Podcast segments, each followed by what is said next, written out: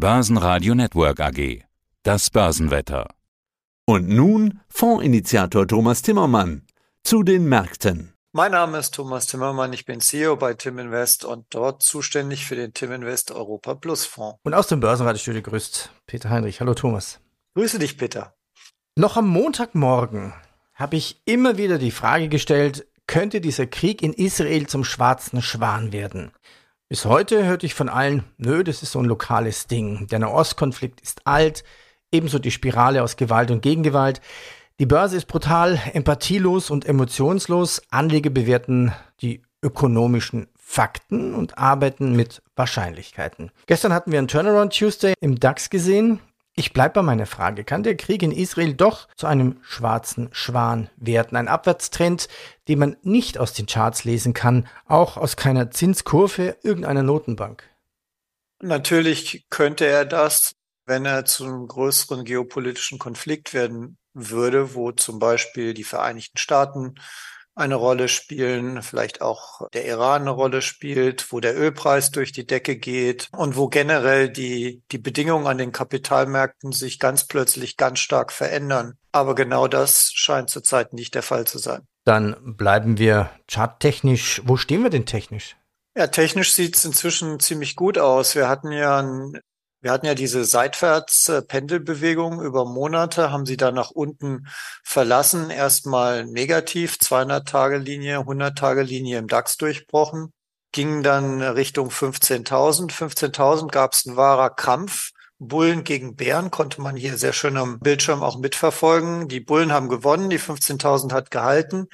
Und jetzt starten wir eine Recovery aus dieser überkauften Zone heraus in Richtung 200-Tage-Linie. Das heißt, technisch sind wir noch drunter, was schlecht ist, aber die 15.000 hat erstmal gehalten und wir sind im Moment just in dieser Sekunde bei 15.400 im Interview und die Reise geht im Moment technisch Richtung 200-Tage-Linie. Die liegt beim DAX bei 15.621 und es sieht so aus, als ob diese Seitwärtspendelbewegung, die wir hatten, einfach nur nach unten ausgedehnt wurde. Das heißt, wir sind wahrscheinlich perspektivisch jetzt in der Range bis Jahresende, wenn ich mal optimistisch bin, zwischen 15.000 und 16.500. Nicht vorbei ist die Inflation, aber sie ist deutlich zurückgekommen. Also wir sehen Signale der Entspannung, sowohl bei der Inflation als auch bei der Sorge um mögliche Rezession. Fangen wir mit den Zinsen an. Wo stehen wir denn jetzt bei den Zinsen?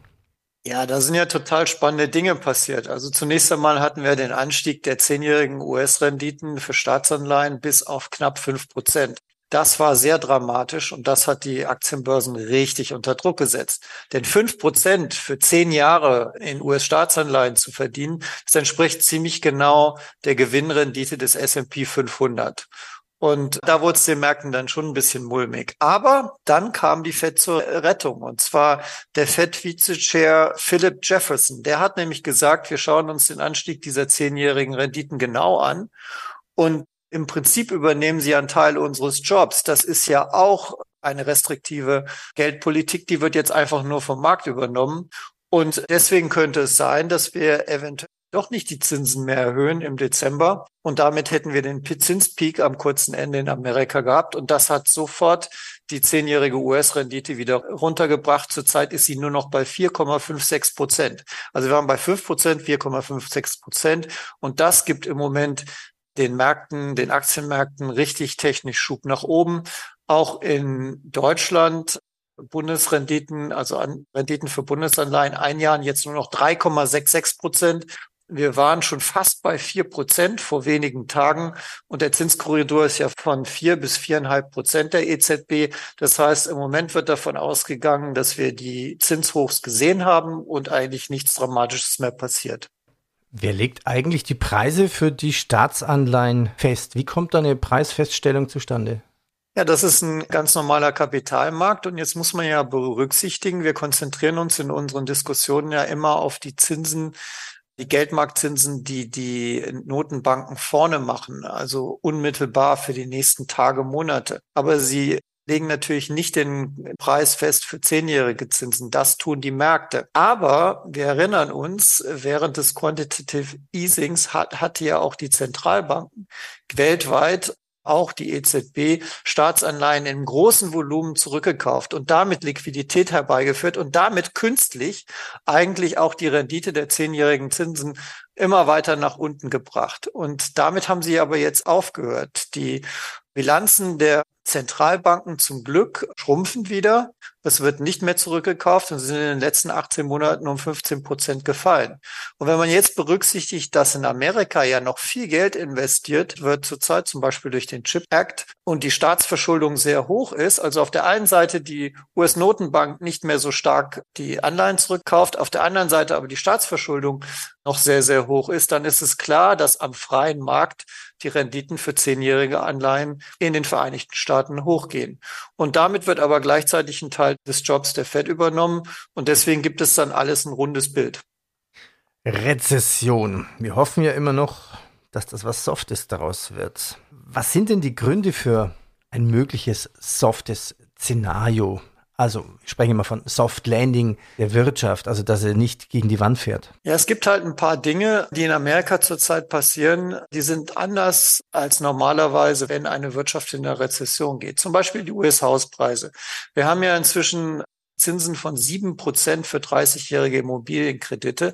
Trotzdem sind die US-Hauspreise im Moment auf dem Allzeithoch. Nicht hier in Deutschland, aber in den Vereinigten Staaten. In der Inflationswelt spielt der Lohndruck ja eine große Rolle. Dort haben wir aber jetzt Statistiken, die sagen, dass noch sie so viele Frauen in den USA gearbeitet haben wie zurzeit. Das heißt, das ist eigentlich gut, um den Lohndruck eher nach unten zu halten. Und dann sehen wir auch zum Beispiel einen Boom in Fabrikbauten wegen dem Chips Act. Also es wurden noch nie so viele neue Fabriken gebaut wie zurzeit, lange, lange Zeit nicht mehr.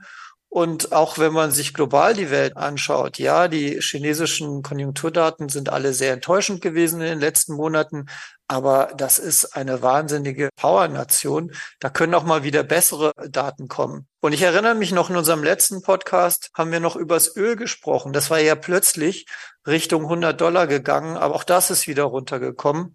Generell sind die Energiepreise wieder runtergekommen.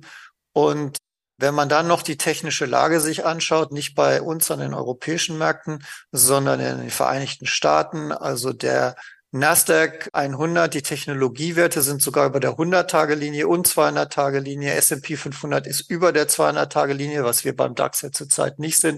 Und das sind eigentlich alles Zeichen dafür, dass die Konjunktur in den Vereinigten Staaten so robust ist, diesen Zinsschock zu verdauen der letzten Monate. Und wenn die Zinsen dann perspektivisch wieder runterkommen, dann kann es sogar sein, dass wir dieses Dream-Szenario haben, Soft Landing, Inflation kommt runter, Zinsen kommen runter, Unternehmensgewinne bleiben stark, steigen vielleicht noch mehr und das wird dann auch den Börsen richtig gut tun. Also kommt da auf jeden Fall dann eine schöne Herbstrallye. Was ist jetzt deine Vorstrategie? Ja, also die Strategie war ja, wie im letzten Podcast auch schon erwähnt, dass wir sukzessive uns Chancen aufbauen für diese potenzielle Rallye. Nicht nur was dieses Jahr angeht, sondern auch für, für nächstes Jahr. Also wir haben zum Beispiel Call Spreads gekauft, Stock 600 Index, die im März liegen und im Juni nächsten Jahres. Wir haben gleichzeitig Futures gekauft. Wir haben die Absicherung leicht reduziert. Wir haben im Moment eine Exponierung in dieser Sekunde im Fonds, eine Aktienquote von 73 Prozent. Und das letzte Mal, als wir gesprochen haben, waren wir noch in der Nähe von 50 Prozent. Also die Strategie ist, nach oben jetzt zunehmend dabei zu sein, möglichst viel von diesem positiven technischen Push, den wir haben, mitzunehmen, aber gleichzeitig die Absicherung nicht zu vernachlässigen. Wir haben im Moment knapp 90 Prozent der Aktien abgesichert im Fonds. Und das Absicherungslevel im Index ist bei 453,9 im Stock 600 und wir sind im Moment nur 0,4 Prozent unter diesem Level. Auch das wird dann dazu führen, dass die Exponierung automatisch steigt. Wir haben ja Put-Optionen gekauft. Das heißt, wenn der Stock 600 zum Beispiel ein Prozent höher liegt, dann geht auch absolut sofort die Aktienquote weiter hoch. Also strategisch, wir wollen jetzt nach oben dabei sein. Wir haben einen technischen Push nach oben. Der kann, der geht erstmal Richtung 200-Tage-Linie. Der kann aber perspektivisch zum Jahresende noch höher gehen. Wenn sich das Soft-Szenario generell noch mehr an den internationalen Märkten auswirkt, dann werden wir auf jeden Fall auch in Richtung 2024 richtig dabei sein. Sollte doch der Rezessionsschock kommen, haben wir aber genug Absicherungen nach unten dabei, um das Schlimmste zu vermeiden. Thomas, ich danke dir. Danke. Vielen Dank, Peter. Das war Fondsinitiator Thomas Timmermann. Mehr dazu unter www.timblock.com mit 2M. Börsenradio Network AG. Die Expertenmeinung.